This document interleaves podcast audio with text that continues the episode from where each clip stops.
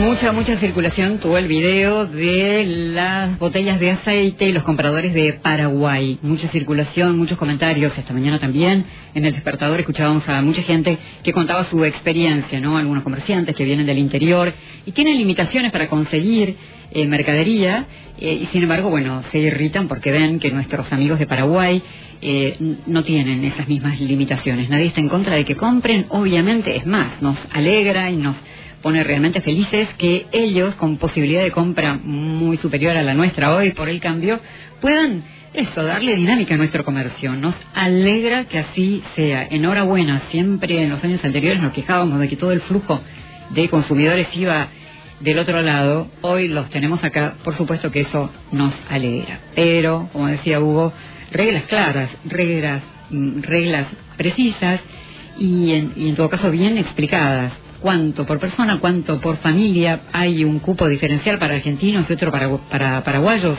El enojo sobrevino luego de un video en el que se veía justamente a varios consumidores eh, cargando aceite en Jaguar.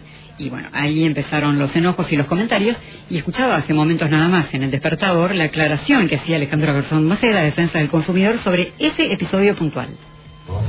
Eh, Buen día República, buen día Uy Pepe. Tema compra de aceite y demás. Si el comercio limita, está infringiendo la ley cuando le vende a algunos sin limitación o no. O tiene facultad de limitar eh, la compra para cada consumidor, pero la razón de ser de eso es que haya para todos.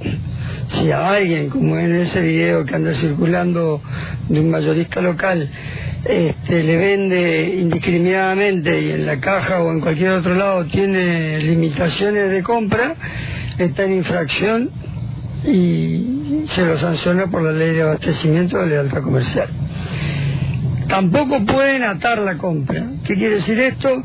Eh, que vos compras un producto, pero para llevarte ese producto tenés que llevar otros productos o alguna otra limitación. No, esa está prohibida también.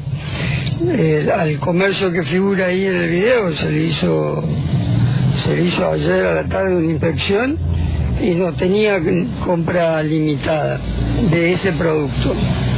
De cualquier manera se, se hace siempre esa esas visitas sociales. Lo que habría que hacer es que aquellos con, compradores, consumidores que detectan compras atadas o este, limitaciones para unos sí y otros no, como dijiste bien vos, eso sería una discriminación, eh, nos denuncien cuáles son los comercios, basta con que nos manden a defensa un mensaje informando cuál es el comercio y cuál es la infracción para que nosotros le hagamos una visita social.